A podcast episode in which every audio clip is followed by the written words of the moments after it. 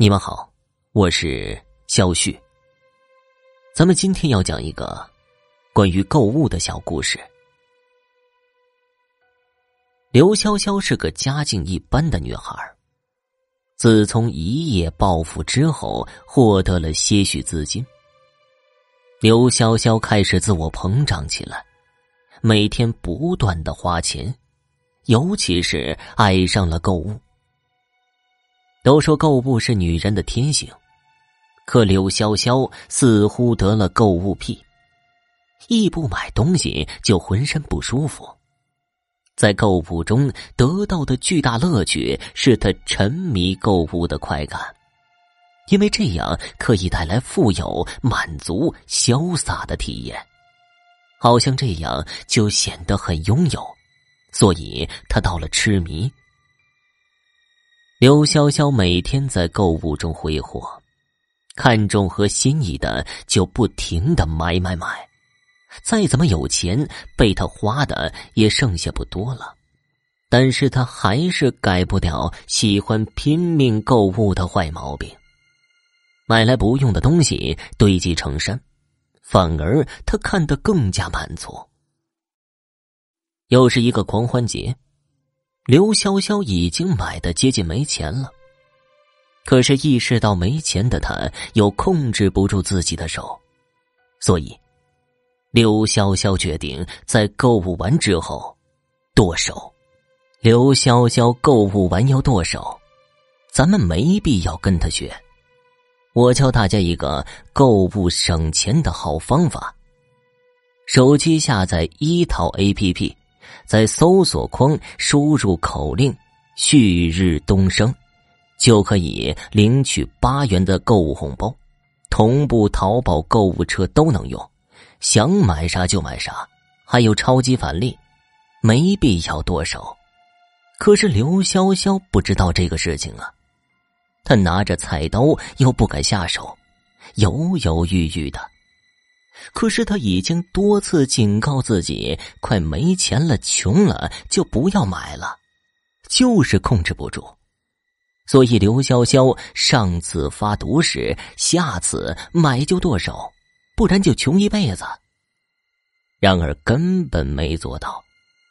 刘潇潇决定这次先剁掉一根右手指，控制自己满心购物的愿望。刘潇潇咬紧牙关，举起菜刀，用力朝着小拇指砍了下去。被砍断的拇指顿时喷涌出血液。刘潇潇痛得要死，但是这疼痛至少压制了他购物的强烈欲望。他包扎好流血的手，随时用断手警告自己不要再有购物癖了，不然下次再剁手。好像开始这个剁手指的方法还行，简单的遏制了一下刘潇潇疯狂的购物行为。然而，没过几天，刘潇潇又开始犯病了，又忍不住要去购物。手指的提醒早就忘到九天之外，钱花的差不多的刘潇潇，此刻没有钱在购物了，于是他想到去借。将周围亲戚借来不少，他又拿着钱开始了购物之旅。他在买东西中疯狂的笑着，无比的满足和喜悦。看到这个就买，那个也不错。没过多久，借来的钱又挥霍完了。这刘潇潇可真是笨。我都告诉他了，用手机下载一淘 APP，在搜索框输入口令“旭日东升”，就可以领取八元购物红包，同步淘宝购物车都能用，想买啥就买啥，还有超级返利。他怎么就是不听呢？而且刘潇潇还有个毛病，懒，不喜欢工作。他认为呀，这工资还要一月一结。他怎么等得住呢？望着又买来的一大批东西，刘潇潇心里又纠结了，怎么又控制不住自己了？想着要再次剁手，可是剁手太痛了。刘潇潇想想，还是算了，靠自己的意念控制住自己吧。热情不过三把火，刘潇潇又犯瘾了。这次，没有人愿意再借他钱了，因为他上次都没有还钱。刘潇潇想了半天，还是决定去向那些放高利贷的人借钱吧。为了满足自己的隐欲，刘潇潇借了不少的数目，而他心里压根儿就没想过还。一来钱就购物，这里够完那里够，只要能购物，他做什么都觉得是值得的。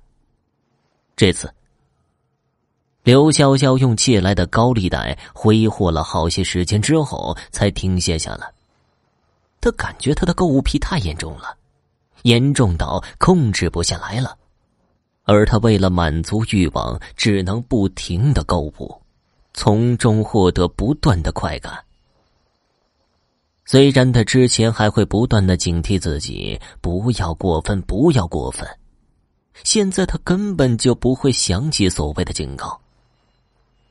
好日子总是过得很快，高利贷那边开始催他还钱了。刘潇潇根本就没有钱还，于是，放贷人就把他关在一个小房子里，不吃不喝，给他关了三天三夜。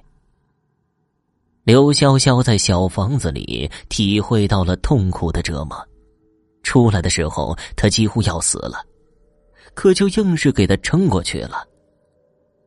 放贷人决定，再给刘潇潇几天的机会去还债。不然，就剥了他的皮。他急忙点头称是，赶紧回家想办法。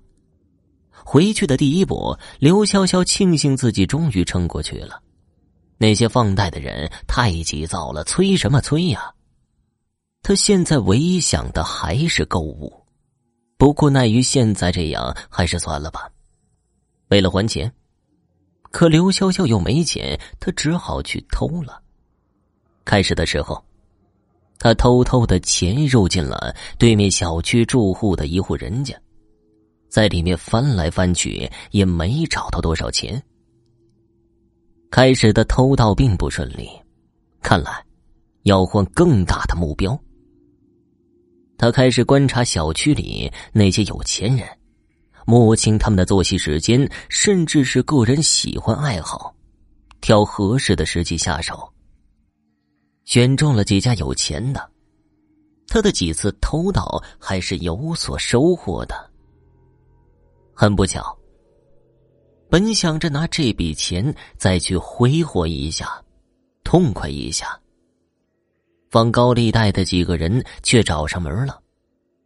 没办法，只能把冒着风险得来的钱给了他们。这钱是还上了一部分。几个人是没有要了他的命，警告他三天之内把尾款还上，不然要他去见阎王。刘潇潇这回是真没办法了，再去偷吧，一定会引起小区的骚动，万一有人报了警就麻烦了。苦思冥想，还是去抢吧。刘潇潇瞄准街上那些看起来有钱的女人，在他们走路不注意的时候，全副武装的他抢过对方的皮包，就赶紧跑掉。毕竟抢女人对他来说还是挺有优势的。他的第一个目标就是一个穿着红色裙子的女人。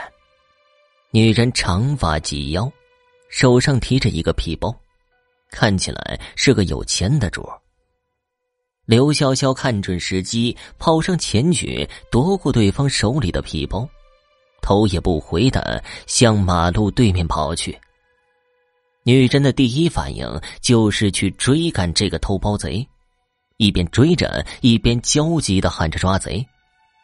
然而过路的人没有上来帮忙的。当女人跑到路中间的时候，一辆大巴疾驰而过。只听到一声刺耳的刹车声，女人还是不幸被碾压在了车轮下。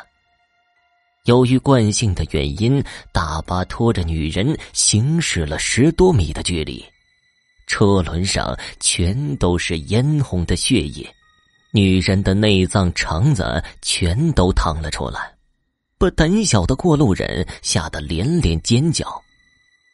刘潇潇的第一次抢劫就轻而易举的成功了，他也没管身后究竟发生了什么。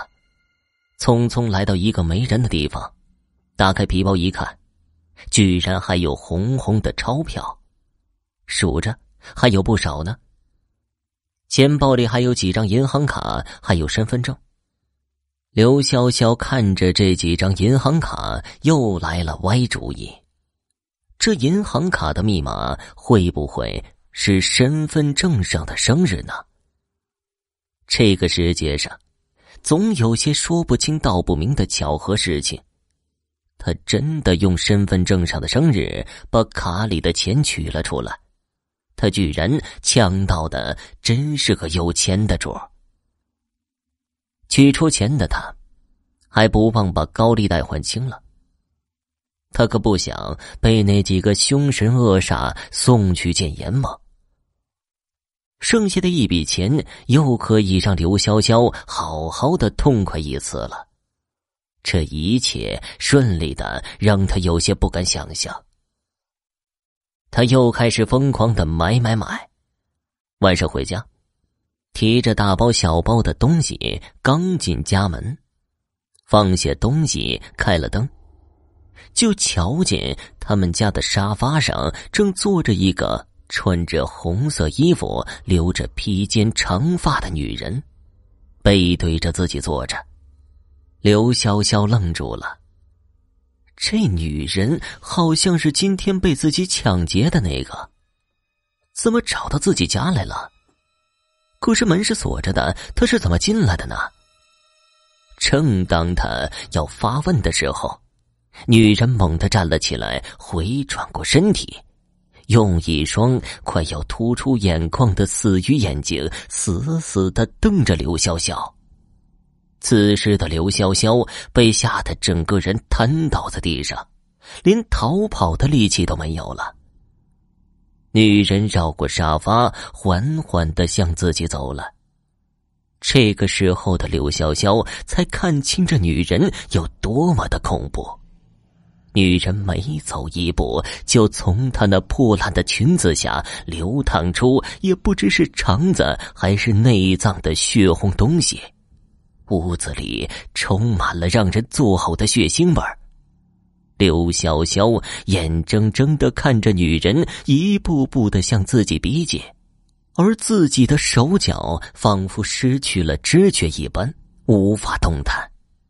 红衣女人这个时候把手伸进了自己的肚子中，猛地掏出一截血淋淋的肠子，肠子就那样被女人拖在地上，来到刘潇潇的身前。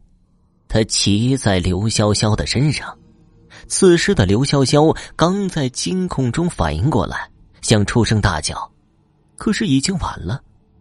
女人用她那截腥臭而又血红的肠子缠在了刘潇潇的脖子上，她在惊恐之中挣扎着死去了。等到第二天，当警察找到刘潇潇家的时候，发现她已经死在了家中，尸体倒在地上，眼睛大睁着，快要瞪出眼眶。双手死死掐着自己的脖子。经法医鉴定，刘潇潇是因窒息而亡的。可是门是反锁的，具体什么原因导致的死亡，警方也无从查证。刘潇潇也死了，这次抢劫案件就这么草草的了结了。哎，这个刘潇潇啊，我早就告诉他。用手机下载一套 A P P，在搜索框输入口令“旭日东升”，就可以领取八元购物红包，同步淘宝购物车都能用，想买啥就买啥，还有超级返利。他为啥就不听呢？八元呢，免费的，不领白不领啊！